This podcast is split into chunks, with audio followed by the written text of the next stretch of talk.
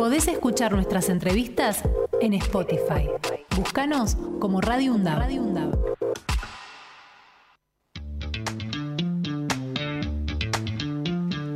Organizaciones sociales eh, de derechos humanos y políticas marcharon ayer por las calles de Jujuy contra la criminalización de la protesta. eh. Organizar- organizarse no es delito, era la consigna, y por eso vamos a hablar ahora con Sebastián Fernández, que es integrante del Frente de Organizaciones en Lucha, FOL, en Jujuy, por supuesto. ¿Qué tal, Sebastián? Buen día, ¿cómo te va?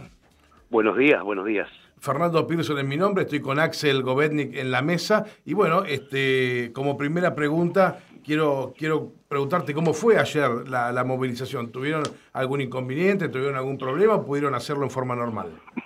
No, sí, tuvimos inconvenientes. eh, eh, la policía dijo que no nos iban a permitir marchar por el acceso sur.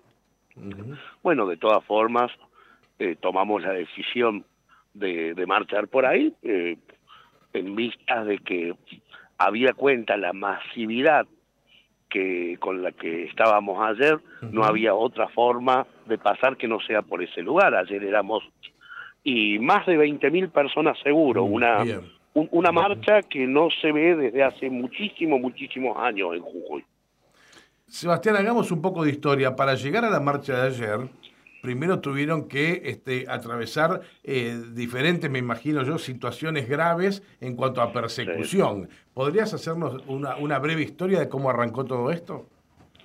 Bueno, eh, eh, eh, eh, estaría bueno al principio contextualizar que Jujuy es de suyo, desde, desde el gobierno, desde que asume Morales, un estado policial, ¿no? Con el código contravencional aplicándose a cualquiera que emita la más mínima protesta. Eh, un ejemplo palpable de eso es la aplicación del código contravencional a la madre de Yara Rueda, víctima de femicidio, por colgar un cartel en la reja de casa de gobierno pidiendo justicia por su hija que hasta el día de hoy no hay. Entonces, ese es el contexto. Bueno, dentro de eso hay una avanzadilla judicial dentro del Ministerio Público de la Acusación, que, que- que es algo creado por Morales y que depende del Ejecutivo y no del Judicial. Eh, en esta en, en- en algo que, que es un engendro jurídico verdaderamente, porque ordena allanamientos sin haber imputación y sin haber denuncias. Tuve la oportunidad de leer el expediente y, por ejemplo, una supuesta denuncia es un policía que dice que se acercó una persona que no se identificó a decir tal cosa. Eh, un, un- nada, una melange eh, y totalmente ilegal porque sin imputados no puede haber allanamiento. Un allanamiento tiene que marcar específicamente qué datos buscar. Eso es otra cosa que no hubo, este, fue de amplio espectro, llevaron, a mí me, me revisaron libros, entiendo que no hay ninguna prohibición de leer determinados libros, y hasta se llevaron, yo formé parte de la misión de derechos humanos a Colombia, se llevaron el carnet de cuando estuve en Colombia el año pasado, cuando, cuando el paro, para comprobar eh, eh, situaciones de violación de derechos humanos. O sea, eh, fue algo de, de- de amplio espectro y en algunos lugares, bueno, eso incluyó otras eh, ilegalidades como tener a las personas esposadas arrodilladas sin permitirles ir al baño o, o tomar agua, algo que, que- que tampoco está permitido al momento de un allanamiento. Es un conjunto de ilegalidades, la verdad. Claro, claro.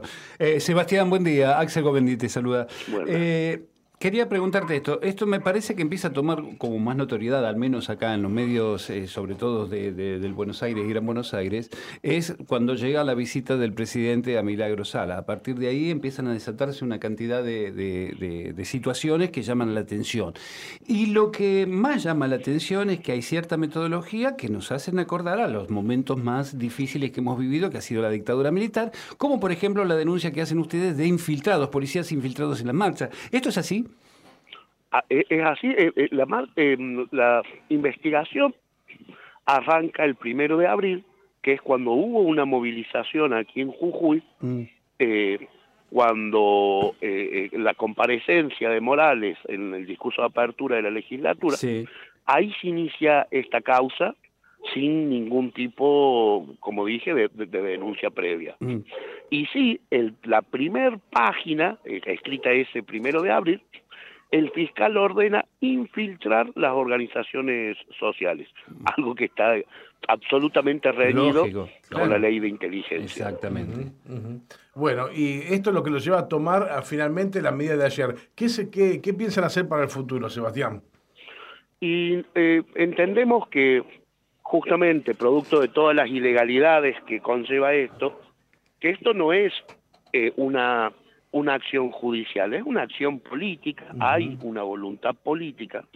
Y bueno, y eso nos, nos, dice que hay una decisión política tomada y que para revertirla vamos a tener que estar permanentemente en las calles y con medidas de lucha que vayan increciendo, ¿no? Ayer fue, me parece, eh, algo rutilante, fue algo eh, eh, eh, decisivo mm. el hecho de estar distintas organizaciones que muchas veces no marchamos juntos, que, que tenemos nuestras grandes diferencias, pero que bueno, que hemos sido todas tocadas por el mismo masazo judicial y que, entendemos también se, está dando en otras partes del país, ¿no? Sí, claro. Es, un, es una especie de golpe preventivo frente a bueno a una situación económica que depara el resurgimiento de la protesta social ¿no? Eh, entendemos que, que entonces al ser una decisión política vamos eh, a tener que mantener primero primerísimo la unidad más allá de nuestras diferencias la unidad en la acción en la calle y segundo eh, una, una salida permanente y un estado de lucha permanente porque repito entendemos que hay una decisión política ya tomada más allá de los pasos judiciales que ilegales estos que están dando. Tal cual, las manifestaciones del gobernador Morales han, sido en, ese, en esa línea, digamos, ¿no? de reprimir y demás de cuestiones. ¿Cómo está socialmente Jujuy en estos momentos, Sebastián?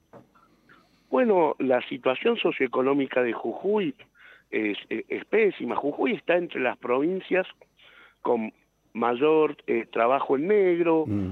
autoempleo, entonces, eh, de, por sí la situación socioeconómica de la provincia es terrible. Nosotros en nuestros comedores ha aumentado la cantidad de gente que va. Eh, una característica que se puede, que, podemos decir, es este, un termómetro de eso, es cuando a la merienda empieza a llegar gente adulta. Ah, y eso es algo que se está, se está viendo ya en las meriendas y en los comedores. Mm. Eh, y bueno, lo cual nos da una pauta de cómo es la situación socioeconómica de la provincia.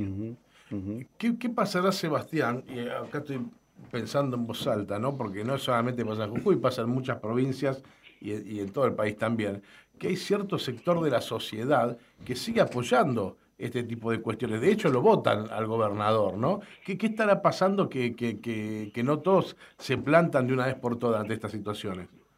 Y eh, lo que pasa es que en Jujuy no hay tampoco eh, eh, no hay ni tampoco ninguna oposición visible. El Partido Justicialista, el jefe del Partido Justicialista es socio de Morales, y, bueno, eso hace que la legislatura funcione apenas como una escribanía. Entonces, eh, no hay un canal más allá del de las propias organizaciones sociales, no hay un canal por donde la ciudadanía exprese, exprese su repudio y su rechazo. ¿no?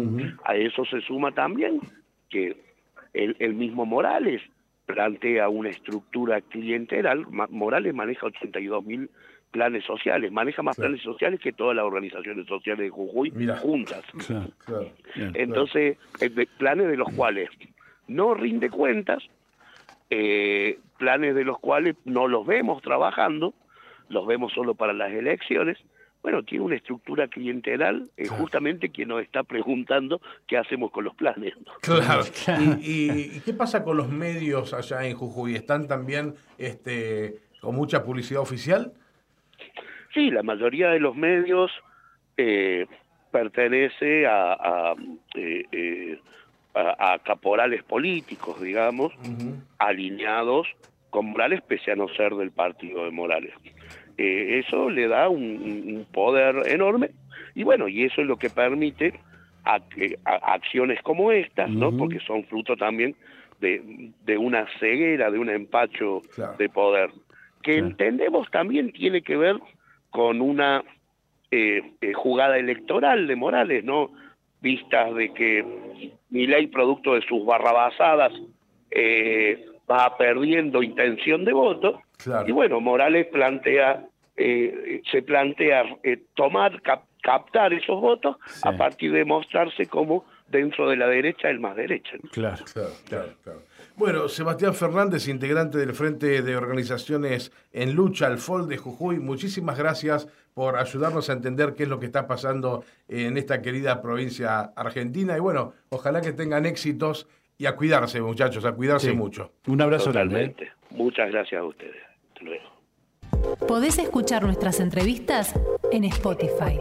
Búscanos como Radio UNDAV.